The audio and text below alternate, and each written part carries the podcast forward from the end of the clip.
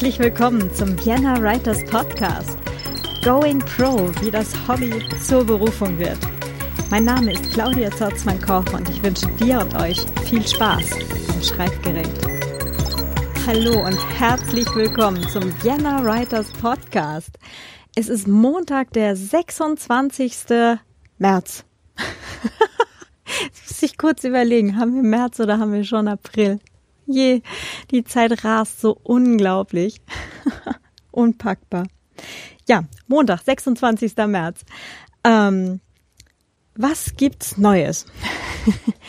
Gar nicht so unglaublich viel. Die letzte Woche war ziemlich voll mit äh, Datenschutzthemen. Ich hatte ja berichtet, dass ich die Prüfung, äh, also diese Zertifizierung zum Datenschutzbeauftragten bestanden habe. Yay! Und dann habe ich tatsächlich ein paar Stunden äh, mit einem lieben Freund zusammengesessen und wir haben uns halt äh, wirklich mal für uns äh, durch dieses äh, Verarbeitungsverzeichnis äh, durchgeackert. Und dabei haben wir gar nicht unglaublich viel, aber äh, bei mir sind halt durch eben den Podcast ein paar Sachen dabei und ähm, und er ist halt Sys-Admin da kommen halt auch ganz viele Daten vorbei, vor allem wenn dann so äh, Mail-Server oder Firewalls oder sowas dazukommen. das war dann schon mal ganz spannend, sich das äh, nochmal so im Detail anzuschauen. Ja. genau, und jetzt schreibe ich äh, gerade eine ganze Blogpost-Serie äh, zum Thema DSGVO. Das heißt, wenn du noch äh, Fragen hast, wenn du noch unsicher bist, wenn du vielleicht noch gar nichts getan hast, ähm, schau einfach bei mir halt einen Blog vorbei, viennawriter.net. Da gibt's äh, mehrere Blogartikel jetzt schon. Äh, einmal der, der große Übersichtsartikel halt äh, DSGVO an sich ganz easy. Und dann gibt's halt schon einen zu, was sind eigentlich diese personenbezogenen Daten, um die es da die ganze Zeit geht. Und äh, den zum Thema Überblick verschaffen, Verfahrensverzeichnis erstellen, den mache ich gerade fertig.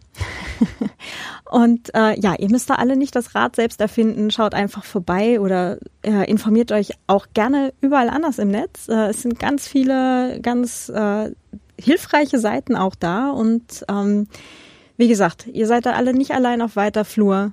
Äh, da stecken wir jetzt gerade alle drin. ähm, ich weiß ja nicht, ob ich jetzt nach Cambridge Analytica noch eine Facebook-Seite empfehlen sollte. Ähm, ich persönlich wäre am liebsten auch gar nicht mehr auf Facebook. Aber ähm, es gibt dort tatsächlich eine sehr äh, informative Seite von der Sabrina Käsehaufs. Die ist ja auch momentan in ganz vielen Podcasts zu Gast, äh, zu Gast, lieber Himmel, in ganz vielen Podcasts zu Gast, ähm, auch beim beim Gordon Schönwälder und ähm, Überall äh, hört man momentan die Sabrina. Finde ich auch super cool, dass sie sich halt wirklich die Zeit nimmt und eben für die Podcaster, für die Blogger, für die Online-Unternehmer halt äh, das wirklich auch äh, aufbereitet. Und die hat diese Facebook-Gruppe ähm, Online-Marketing Recht. Äh, schaut da einfach mal vorbei, die ist auch total informativ, äh, ganz viele sinnvolle Infos. Ähm, da arbeiten vor allem auch ganz viele andere Leute noch mit, die ähm, halt auch jetzt äh, sich informieren, wo kriegt man so einen äh, Vertrag eben mit äh, Apple, mit Facebook und so weiter her. Das wird da alles ganz cool gepostet und zusammengetragen. Und äh, ja, das ist auch eine super Informationsquelle. Wenn ihr nicht mehr auf Facebook sein wollt oder da noch nie wart, ist das auch total in Ordnung. Es gibt halt, wie gesagt, auch noch ein paar andere Quellen, unter anderem auch bei mir im Blog. Einfach vorbeischauen. Und wenn ihr da auch Fragen zu habt, äh, kontaktiert mich gerne. Äh, dann nehme ich das gerne in den nächsten Blogpost mit rein oder in die nächste ähm, Podcast-Folge. Und grundsätzlich immer dran denken, alles wird gut, paar Mal durchatmen. Ähm, das klingt jetzt alles wahrscheinlich erstmal viel schlimmer, als es dann letztendlich tatsächlich ist. Also wir kriegen das alle hin. Ich bin da sehr optimistisch und ja, es macht, also mir macht es auch Spaß. Ich weiß, ich bin da wahrscheinlich komisch. Aber äh, ja, es ist äh, vielleicht so die Nerd-Seite an mir. genau, was ich noch sagen wollte. Herzlich willkommen alle neuen Hörer. Super cool, dass ihr da seid. ich habe ja auch in meiner Datenschutzerklärung auf meiner Webseite stehen, ich habe ja kein Tracking und kein Nix. Aber das Podlove-Plugin verrät mir eine anonyme kumulierte Downloadzahl meiner äh, Podcast-Folgen. Und ich freue mich riesig, dass die äh, stetig, langsam aber stetig größer wird. Es ist super cool. Ich freue mich super, dass ihr da seid. Es geht jetzt gleich weiter mit dem Interview mit der Mela Eckenfels zum Thema Schreiben als Beruf versus Schreiben als Hobby. Ähm, das ist, also die Einladung zu diesem Interview ist äh, sehr spontan ähm, zustande gekommen. Und zwar aufgrund eines Tweets von der Mela. Wir kennen uns jetzt auch schon seit, ich weiß gar nicht wie vielen Jahren ähm, und haben jetzt dann tatsächlich das erste Mal verbal miteinander kommuniziert. Nachdem wir uns bisher eigentlich immer nur über dieses Internet gelesen haben. Aber äh, das war auch ganz cool. Und danke nochmal an die Mela, äh, die hat nämlich mit mir zusammen dieses Studio Link Standalone mal ausprobiert. Genau, das ist eine Lösung, die äh, deutlich stabiler und deutlich besser funktioniert hat als äh, Zencaster.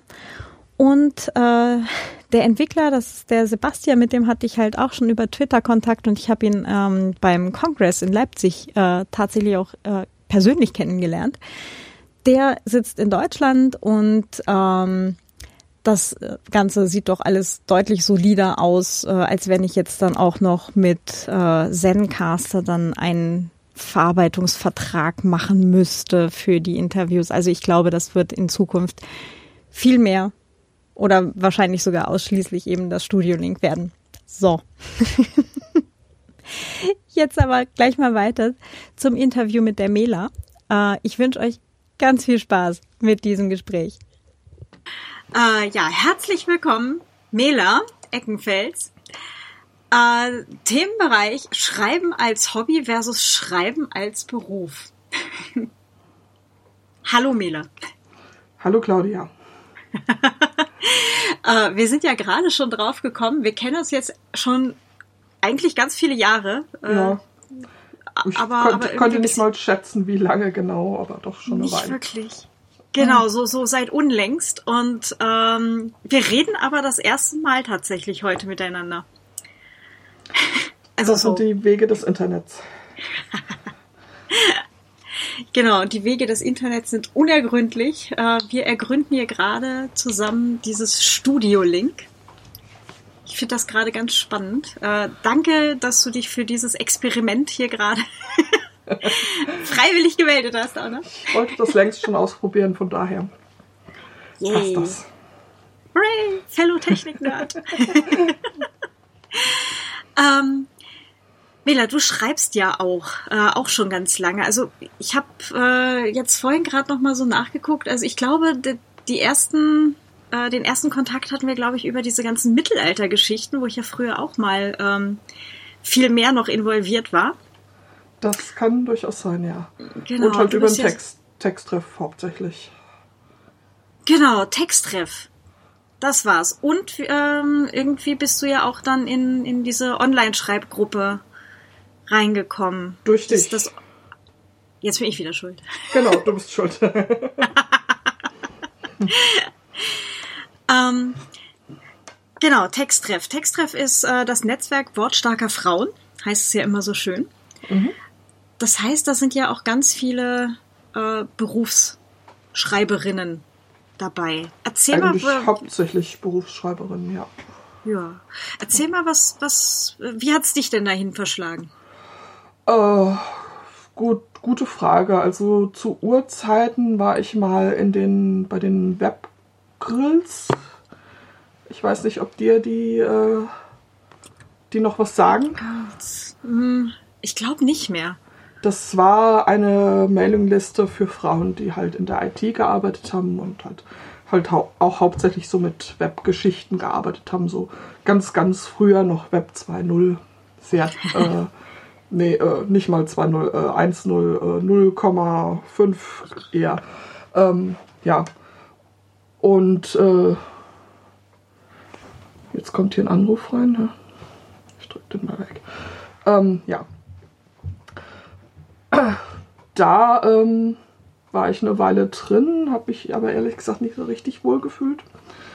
Ähm, sagen wir mal so, also der Nerdfaktor da drin war nicht so richtig hoch und äh, da habe ich mich dann ein bisschen deplatziert gefühlt. Aber aus mhm. diesen Webgirls ist dann ja auch der Texttreff entstanden und äh, irgendwie habe ich ihn zumindest häufiger mal gesehen gehabt. Und ähm, als ich dann selbst von, von äh, IT mehr auf Schreiben umgeschwenkt bin, ja, bin ich halt dem Texttreff beigetreten. Und das muss jetzt schon mindestens so 2005 gewesen sein. Also schon eine, schon eine Ecke her. Ja. Unlängst, ja. Unlängst, genau. Ja, da war ich ja nur knapp nach dir dann, glaube ich, dran. Also, naja, so knapp auch nicht. Ich glaube 2008 war es oder so. 2007, 2008. Mhm. Ja. Auch schon wieder eine Weile. Auf Weiher. ähm, was hast du vorher in der IT eigentlich gemacht? Äh, ich war Systemadministratorin. Unix hm. und Linux. Hm. Windows nur gegen Schmerzensgeld. Entschuldigung. Sehr schön. ähm, und wie bist du dann von, von Sysadmin aufs Schreiben gekommen? War das dann irgendwie so eine, so eine äh, Verarbeitung von, von allgemeinen Schmerzen oder eigentlich ein zweites Interesse? nee, eigentlich nicht. Also schreiben wollte ich eigentlich schon immer. Hatte auch schon so meine ersten Versuche. Da war ich, äh, glaube ich, noch nicht mal in der Grundschule. Ähm, also es, es war schon, schon so der, ich sag mal, der erste Kindheitstraum, der ein bisschen stabiler war, aber äh, der halt auch zur Seite geschoben wurde, weil ähm, es ist ja nichts Richtiges. Ja. Ja. Ist ja nur eine Träumerei. Und ähm, dann äh, hatte ich halt, wie gesagt, lange Zeit in der IT gearbeitet und habe halt festgestellt, äh, das macht gesundheitlich Dinge mit mir, die nicht so richtig gut sind. Und ähm, als ich dann mit in 2002 auch diagnostiziert wurde mit dem Asperger-Syndrom, wusste ich auch, wieso das gesundheitlich nicht so richtig gut ist. Und äh, ja, und dann kam noch 2004 die Diagnose mit ähm, ADHS hinterher und äh, unter Menschen zu arbeiten, regelmäßig, stellte sich halt immer stärker äh, unwahrscheinlich oder äh, ja, ungesund heraus. Und äh, ja, dann bin ich halt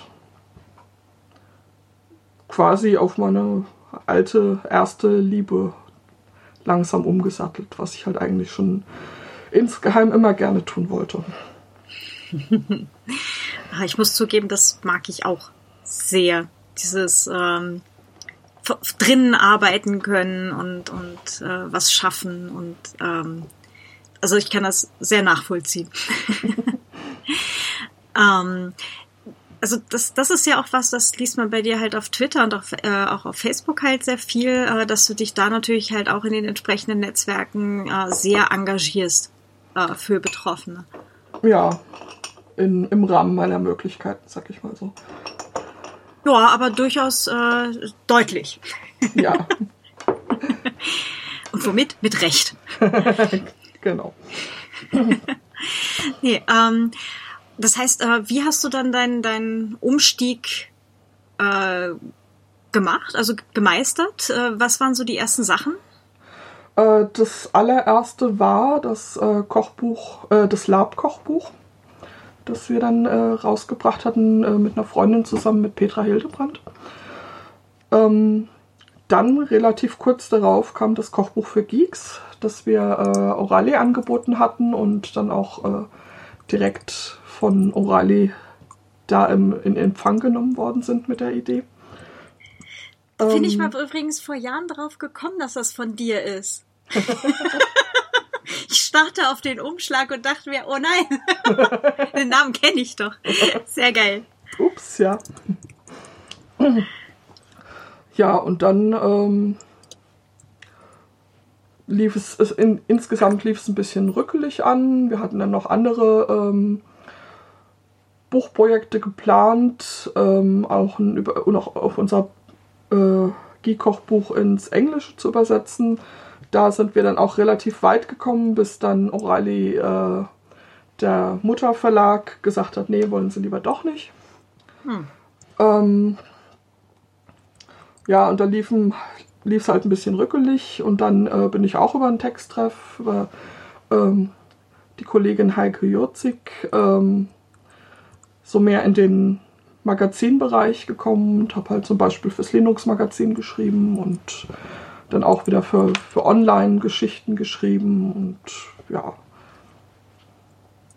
Ja, das mhm. war, war so im Großen und Ganzen mein Umstieg und dann habe ich nebenbei auch noch ein Studium angefangen, ähm, wo ich Humanities with History and Creative Writing studiert habe und letztes Jahr da auch meinen Bachelor drin gemacht habe.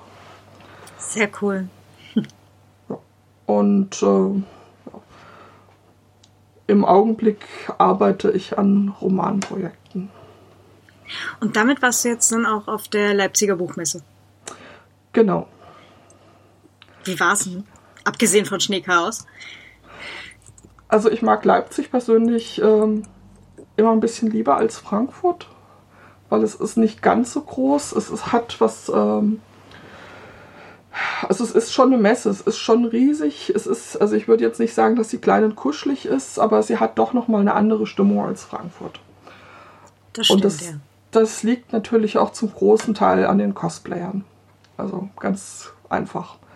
Äh, die geben dem Ganzen eine andere, lockerere Atmosphäre und äh, selbst wenn man jetzt keine Termine hat oder so, kann man sich halt ein, auch einfach mal in Ruhe hinhocken und Cosplayer schauen. Und das ist natürlich immer ähm, richtig schön, weil, weil die Leute sich wahnsinnig Mühe auch geben mit ihren Kostümen und äh, ja, es einfach schön ist, sich das mal hm. anzuschauen. Stimmt. Also die, die sind mir da auch immer äh, sehr positiv aufgefallen. Das ist, äh, das macht Leipzig immer noch so ein, so ein Stückchen familiärer. Genau. Ja.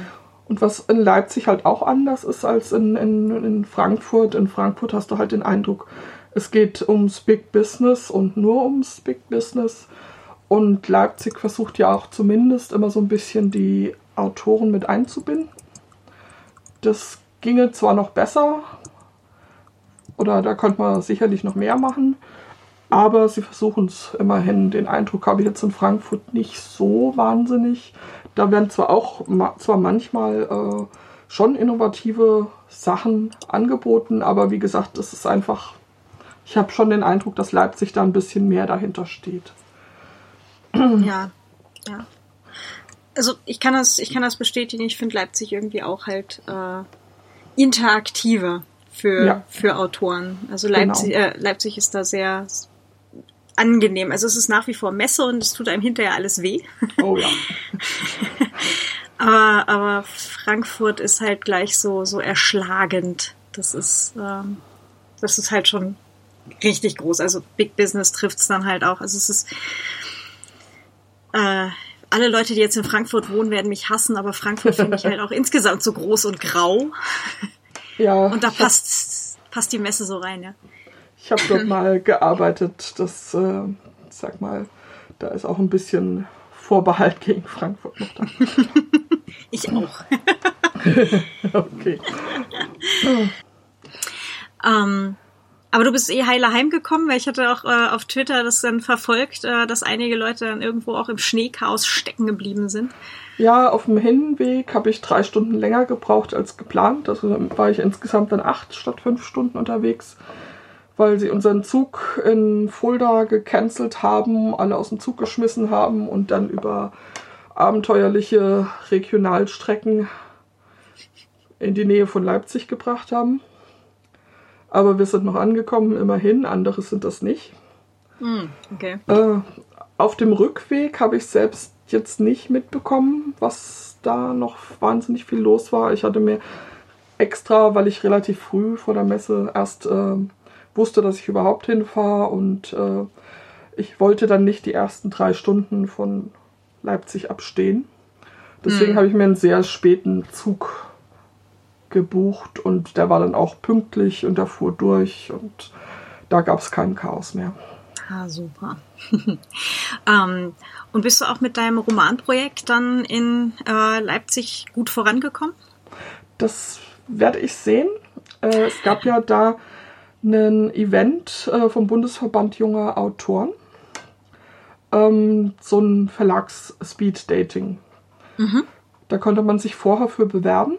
Ähm, mit, einem, äh, mit einem Exposé und konnte sich dann Verlage auswählen, äh, bei denen man sich vorstellt. Und dann hatte man zehn Minuten Zeit, in denen man sein Projekt, sein Romanprojekt, äh, oder es musste nicht mal ein Roman sein, es konnte natürlich auch ein Sachbuch sein, ähm, wenn ein entsprechender Verlag da war, äh, vorstellt. Und halt einfach eine, eine Idee pitchen. Mhm. Ja, ja, cool. Und da hatte ich mich beworben und äh, wurde auch genommen, hatte auch zuerst drei Meetings mit zwei Verlagen und einem Agenten. Da hat sich dann vor der Messe schon leider ein Meeting zerschlagen, weil der Verlag, äh, also mein Buch ist ein Kinderbuch oder besser gesagt Middle Grade, das heißt äh, 8 bis 12 oder in meinem Fall eher 10 bis 12. Und äh, der Verlag stellt seine Kinderbuchsparte ein. Ja verdammt. Ja. Und es waren ohnehin nur zwei Verlage dabei, die überhaupt Kinderbücher machen. Also da hatte ich nicht so wahnsinnig viel Auswahl. Ähm, das beim Agenten hat es sich dann auch noch vor Ort erledigt. Ähm, Gerade bevor der Wechsel war, bevor jetzt mein Slot meine zehn Minuten angefangen hätte, habe ich halt die Unterhaltung von dem Menschen, der vor mir da saß, noch so aufgeschnappt äh, und hörte halt, obwohl ich vorher mir natürlich auf der Homepage den, den Agenten angeschaut hatte, die Agentur angeschaut hatte, und da stand alle Genre. So dachte ich, ja, alle Genre, schön. Äh, und dann schnappe ich so auf bei dem vorherigen Gespräch keine Kinder- und Jugendbücher. Ja, dann war ich natürlich. Die fallen ja auch in kein Genre, ne? Ist ja klar. Ja. Dann war ich da natürlich auch noch gekniffen. Ein anderer hat sich gefreut, der hat dann meinen Slot bekommen. Ähm, und dann hatte ich noch ein Gespräch beim Südpol Verlag, der dann als letztes über, übrig blieb als Kinder- und Jugendbuchverlag. Und ich habe so richtig vermasselt. Oh je. Ich hatte den hm. absoluten Blackout und äh, habe mich nur dadurch gestammelt. Aber die äh, Dame, die mir da äh, quasi, die sich das anhören musste, äh, war wirklich großartig sehr interessiert und hat mich auch immer, hat auch immer wieder geholfen, mich wieder so ein bisschen zurück auf Spur zu bringen. Also sie hat nicht äh, gesagt, so nach dem Motto, oh Gott, was eine furchtbare Vorstellung, da können sie jetzt gleich wieder gehen, sondern im Gegenteil, sie hat mir da echt, äh, hat mich unterstützt, echt äh, durchgeholfen und fand das ganze Konzept wohl trotzdem, trotz meiner Präsentation interessant. Und naja, mal sehen, was sich da, was und ob sich was ergibt. ich drücke auf jeden Fall alle Daumen. Schon sehr, sehr Danke. cool. ähm, genau, also so ein, so ein Pitching oder halt so diese äh, spontanen Vorstellungen da halt bei Verlagen oder auch bei Agenten, ähm, das ist halt schon so wie Referat halten in der Schule oder so. Ne? Also ja. man muss sich da halt schon, schon vorbereiten und äh, sein Zeug parat haben und das ist dann natürlich auch eine Stresssituation. Ne? Ja, ähm, total. Ich, genau fand ja meine Beobachtung witzig, sehr, sehr viele, die dort waren, waren hatten ähm, diese Bewerbungsmappen, die du so kaufen kannst, die halt, wo auch wirklich noch vorne Bewerbung draufsteht und wo dann so eine bestimmte Art, die zu falten ist, dass du, wenn du sie aufmachst, gleich so die wichtigsten, wichtigsten Sachen auf ersten Blick siehst. Hatten mhm. viele dabei und da dachte ich dann so mit meinem äh, ja, ausgedruckte Blätter mit so einer Foldback-Klammer zusammengeklemmt und eine Plastikhülle gesteckt.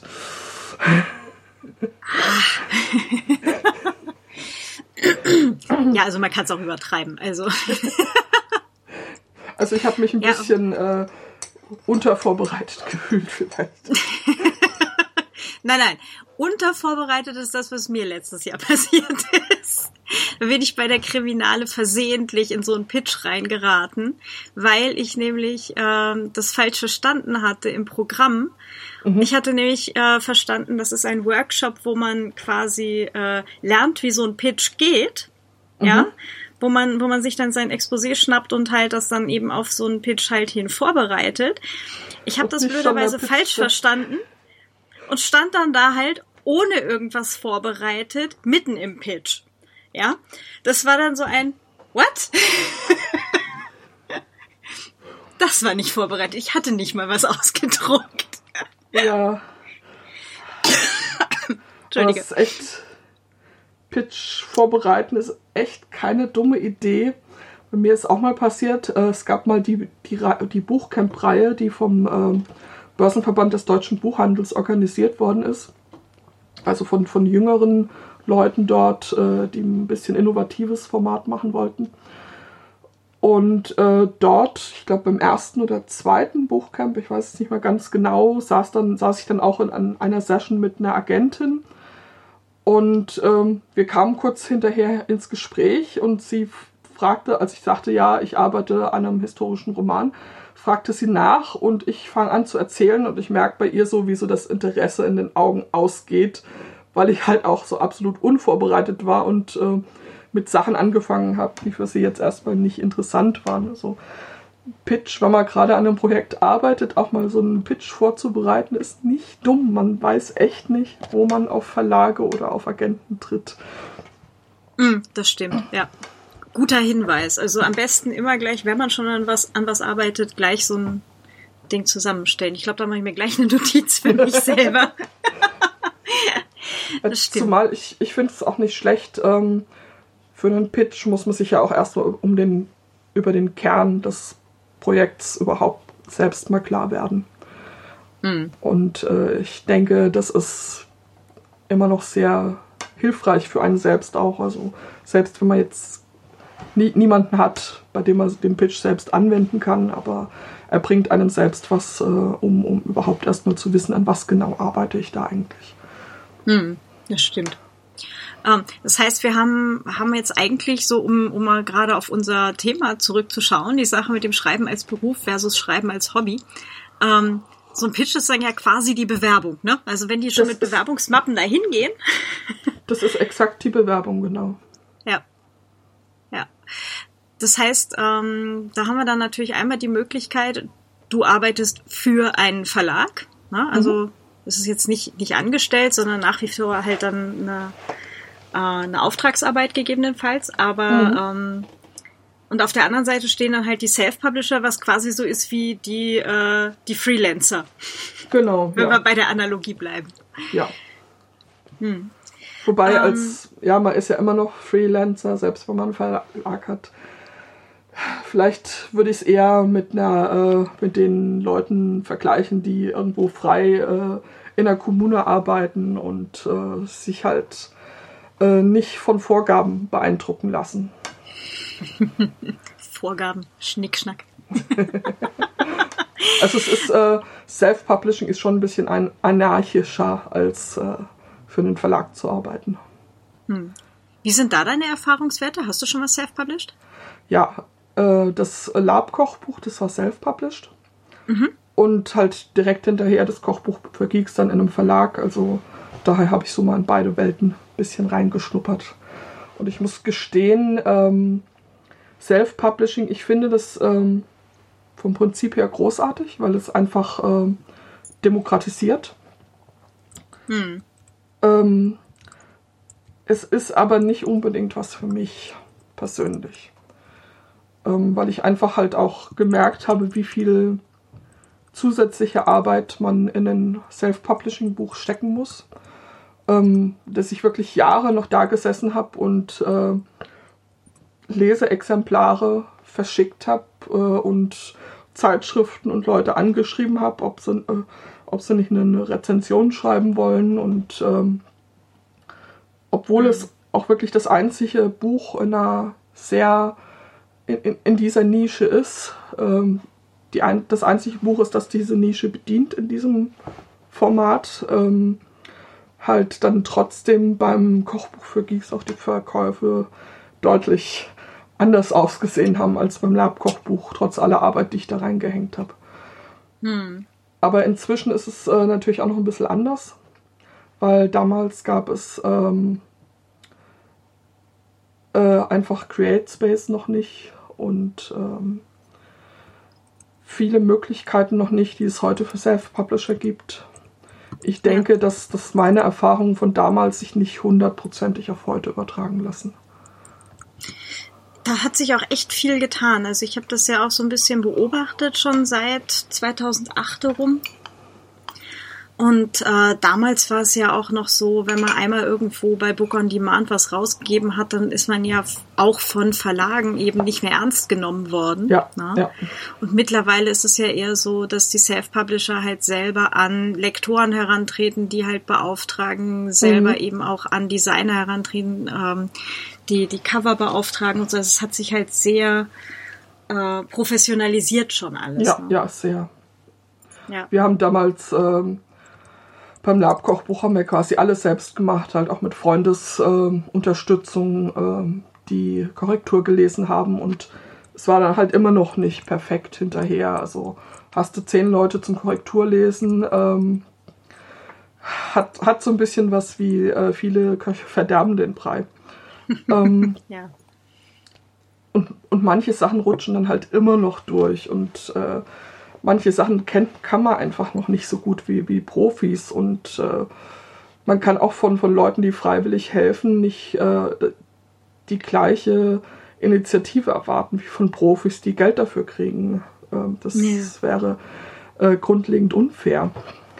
Ja, wobei ähm, Testleser sind ja nach wie vor wirklich, äh, also so dass das Um und Auf, auch im, im Vorfeld vor der Veröffentlichung.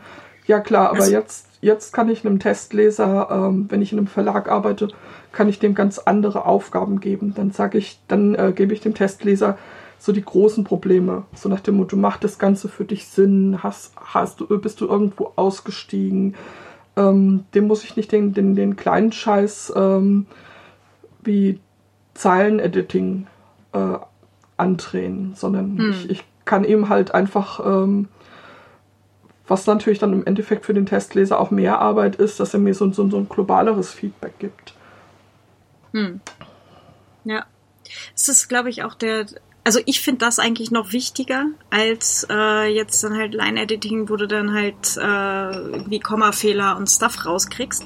Mhm. Ähm, ich finde gerade eben dieses passt die Geschichte zusammen. Ja. Ne? Oder ähm, weil manchmal hat man eine Szene fünfmal umgeschrieben ja, und dann, ähm, und irgendwo hakt's dann. Ja. Ähm, Kenne kenn ich auch. Also Testleser, Testleser, Testleser. Ja. ähm, ja, äh, weswegen ich dich übrigens ja äh, sp sehr spontan äh, vor ungefähr einer Woche dann eingeladen hatte, war ja ein Tweet von dir, den ich mhm. ja sehr, sehr passend fand. Ich, darf ich zitieren? Ja, natürlich. ähm, Schreiben als Hobby hat mit Schreiben als Beruf genauso viel gemein wie Gärtnern zur Entspannung mit dem Betrieb eines kleinen Garten- und Landschaftsbauunternehmens. und das Lustige waren ja dann eigentlich auch gleich die, die nächsten Reaktionen.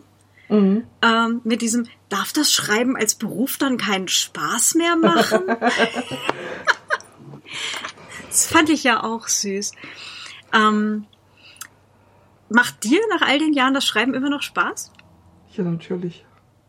Also auch Schreiben beruflich? Ist, Schreiben ist viel zu anstrengend, äh, um es zu tun, wenn es keinen Spaß macht und um es auch länger tun zu wollen. Äh, mir macht das Schreiben, es ist, ist das, was ich am liebsten in der Welt mache, ganz einfach. ja, ja. Ähm, also ich glaube, also ja, es, es gibt auch Menschen, die, die haben vielleicht einen Fetisch für, für Buchhaltung oder sowas. die gibt es, die gibt es durchaus. Ich finde das faszinierend, ja. aber die gibt's. Ja, ja, ja. Ähm, ich glaube, das ist eigentlich eine ganz traurige Sache, dass man jetzt äh, in, in unserer Gesellschaft schon davon ausgeht, dass man grundsätzlich einen Beruf hat, also äh, vorbehaltlich ein Drittel seines Tages damit verbringt, keinen Spaß zu haben. Also sich mit einer Betätigung eben auseinanderzusetzen, die einem keinen Spaß bringt. Das, ja, das ist halt gute, gute protestantische Ethik. Man beim Beruf äh, fragt man nicht, ob es Spaß macht und wenn man Spaß hat, dann war es nicht anstrengend genug und dann ist es auch kein Beruf. ja, aber die Katholiken würden jetzt sagen, sie hätten die Schuld bei sich gesucht. Also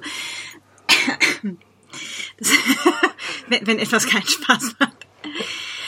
Ja. Ähm, nee, aber äh, also Schreiben ist, da bin ich ganz bei dir. Also ich glaube, wenn das keinen Spaß machen würde, würde sich das keiner antun. Ja. Eben. Ja, weil Und es ist, ähm, es ist natürlich auch so, dass mir jetzt nicht jeder, jede Minute, jeden Tag es hundertprozentig Spaß macht, weil Schreiben ist auch immer eine, ähm, eine sehr unsichere Sache. Man schreibt erstmal sehr lange und man weiß nicht, wie werden die Leser darauf überhaupt reagieren. ja, Und Ja. mit, mit dieser Unsicherheit äh, muss man halt selbst fertig werden. Da kann einem keiner durchhelfen. Da können andere Sachen Leute zwar sagen, ja klar, äh, du bist, machst, äh, schreibst doch immer gut und äh, super und, und du, du machst es schon. Und die sehen aber halt nicht, wie viele Sachen man weggeschmissen hat, weil man angefangen hat und man hat sich total in, einen, in eine Ecke geschrieben, aus der man nicht mehr rauskam. Und das Einzige, was halt half, war das ganze Zeug in die Tonne zu treten. Ähm, das, das sieht ja keiner, das wird ja nie veröffentlicht. das stimmt. Naja, man, man könnte diese das so machen wie bei Filmen. Takeouts. Äh, ja, das wäre aber, glaube ich, wirklich ein bisschen peinlich. Das will auch keiner lesen. Das heißt, wie viel plottest du fort? Wie viel schreibst du äh, aus dem Bauch? Ähm, das ist schwer zu sagen, weil ich ähm, bisher viel aus dem Bauch geschrieben habe und mich dann halt immer auch gründlich in der Ecke geschrieben habe. Und ich versuche ähm, besser zu plotten. Ähm, ich schaffe das immer noch nur bedingt, weil ich immer merke, egal wie viel ich geplottet habe, ich merke dann beim Schreiben, äh, äh, da sind ja immer noch Lücken und das war noch nicht klar und überhaupt. Und, ähm, ich bin noch nicht der routinierte Plotter, der ich gerne wäre. Ähm, ja. ich wäre da gerne auch äh, schon viel weiter, aber ich glaube, das ist eine Sache, das kommt nur, wenn man es viel und ausgiebig tut. Also ich habe Ich jetzt auch meine auch, ja. ersten ersten Versuche hier, weil ähm, es schreiben alle halt so ja und Mindmaps und äh, plotten mit Mindmap und Mindmaps machen mich total nervös. Also ich, das, das geht gar nicht. Aber da bin ich halt äh, dr- drüber gestolpert. Ähm, der eine, der macht das mit Post-its, also so Klebezetteln, Mhm. ähm, die einzelnen, ähm, die einzelnen Storylines quasi dann und die kann man dann halt auch äh, sehr äh, beweglich halt äh, an der an der Wand oder am, am Fenster oder an der Tür halt ähm, ja es, ist, es hat schon was Mindmappiges, weil es ist Mhm. halt nicht so fix fest wie eine wie eine einfache Liste oder so, aber Mhm. ähm, damit experimentiere ich jetzt hier gerade. Das ist Ja, ähm, ich, ich auch. Also es ist auch eine der Methoden, die ich versuch, äh, ausprobiere, aber noch nicht perfektioniert habe. Ähm, ich arbeite sowieso mit Scriven, äh, Scrivener, wo man ja auch eine, ein Corkboard hat im Scrivener. ich liebe es. Und äh, was ich jetzt fürs aktuelle Projekt auch relativ stark nutze, weil ich dort auch eine, ähm, eine zeitliche Abfolge von Ereignissen habe und brauche, ähm, arbeite ich halt auch noch mit äh, Aeon Timeline.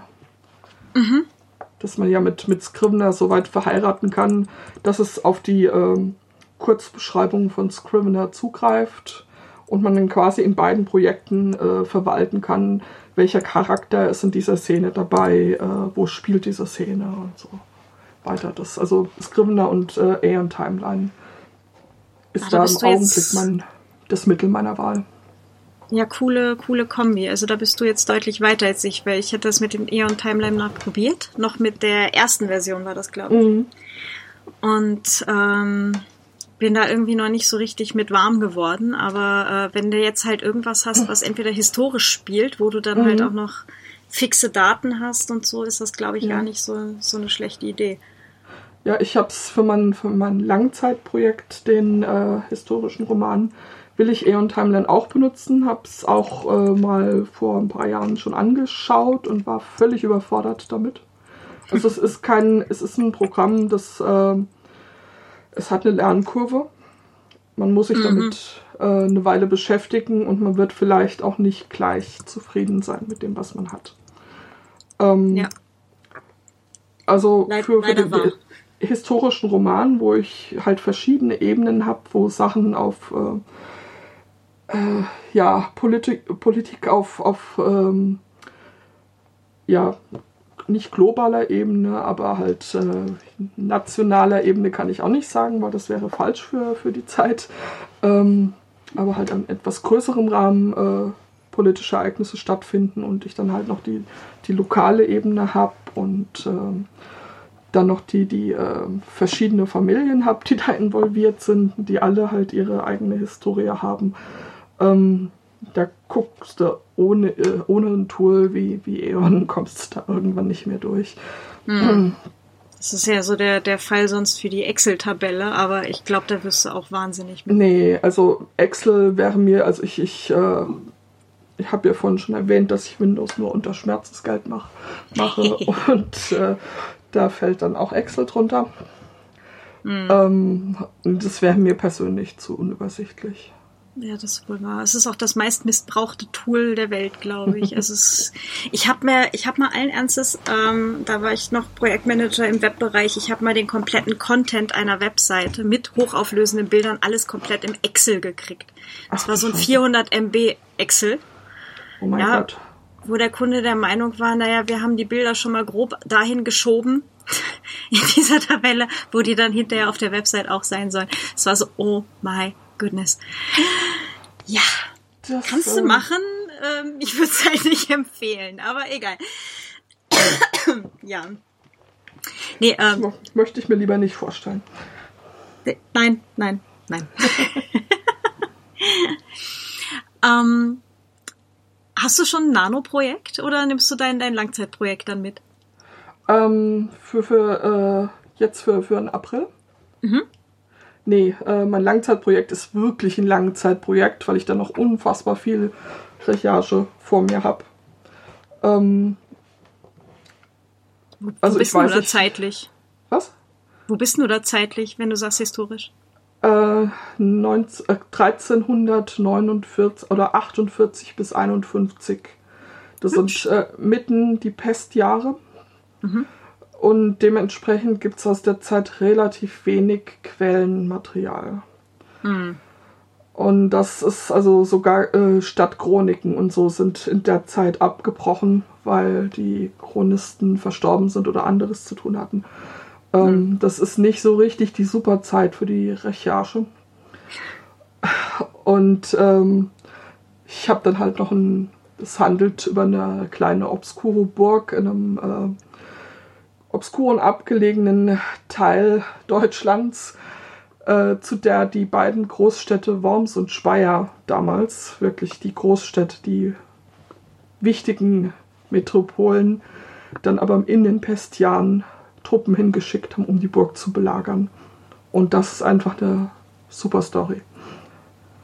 Boah, das klingt gerade schon danach. Wow. Geschichte hat äh, viele, viele gute Vorlagen und äh, Stories drin, ja. Ja. Und da das eine Burg ist, die jetzt äh, keine sieben Kilometer von dem Ort entfernt ist, wo ich aufgewachsen bin, ist das halt auch noch relativ persönlich. Verstehe. okay, und fürs, für Camp Nano im April? Ähm, an meinem aktuellen Projekt, dem Kinderbuch, arbeite ich da weiter. Äh, will's dann, will dann den First Draft jetzt auch endlich fertigstellen äh, bin jetzt so 70 Prozent durch. Hoffe, der First Draft wird dann Ende April fertig sein und dass ich dann direkt an die erste Überarbeitung gehen kann. Super cool. Yay! ähm, yeah. Ja, dann äh, magst du gerade den Hörern noch verraten, wo sie dich im Netz finden? Ähm, Im Moment hauptsächlich auf Twitter also Ed Felicea ist dort mein Nickname. Ähm, meine Blogs liegen noch ein äh, bisschen da nieder, da mit Abschluss meines Studiums relativ viel Zeit weg war und ich mir ein Virus eingefangen habe und die jetzt erstmal wieder aufbauen müsste. Ja gut. Aber ich habe noch, äh, bin noch auf Medium zu finden. Das sind ein paar Artikel von mir, hauptsächlich ums Thema Autismus herum. Ja. Mhm. Super. Äh, gibst mir einfach die Links und ich packe die in die Shownotes und mhm. äh, dann finde ich auch alle coole Prima. Sachen. Noch irgendeinen guten Tipp, den du jetzt hast äh, als Berufsautorin äh, quasi für Menschen, die jetzt gerade äh, überlegen, sich halt auch damit selbstständig zu machen? Ähm, ich weiß nicht, ob es jetzt nur für Berufsautoren oder erst, wenn es zum Beruf wird, den, den Tipp geben würde. Äh, aber einen, den wichtigsten Tipp, äh, den ich so ja, geben würde, das ist einfach das Schreiben ernst zu nehmen. Äh, sehr häufig wird es einfach halt als Spielerei gesehen, sehr häufig sieht man es selbst als Spielerei und solange man es nur als Spielerei sieht, wird man an sich nie den Anspruch setzen, äh, so professionell zu werden, wie man werden muss, um gut zu schreiben. Und deswegen ähm, wirklich das Schreiben ernst nehmen, die Zeiten fürs Schreiben ernst nehmen, nicht andere Sachen äh, eindringen lassen und weil das Schreiben immer so noch das, das Handelbarste ist, eben genau vom, vom Schreiben und vom dort weiterentwickeln die Zeit wegnehmen zu lassen, sondern sich selbst als schreibende Person, als Autor ernst zu nehmen und sich da auch nichts einreden zu lassen. Und das war mit eine der Sachen, die ich auch mit dem Spruch ausdrücken wollte. Dem Schreiben als Hobby hat genau. mit Schreiben als Beruf genauso viel gemein wie Gärtnern zur Entspannung mit dem Betrieb eines kleinen Garten- und Landschaftsbauunternehmens. Ich finde den nach wie vor super. Vielleicht sollte ich mir den, darf ich mir den Ausdruck mit dir hinhängen? Natürlich. Yay. super.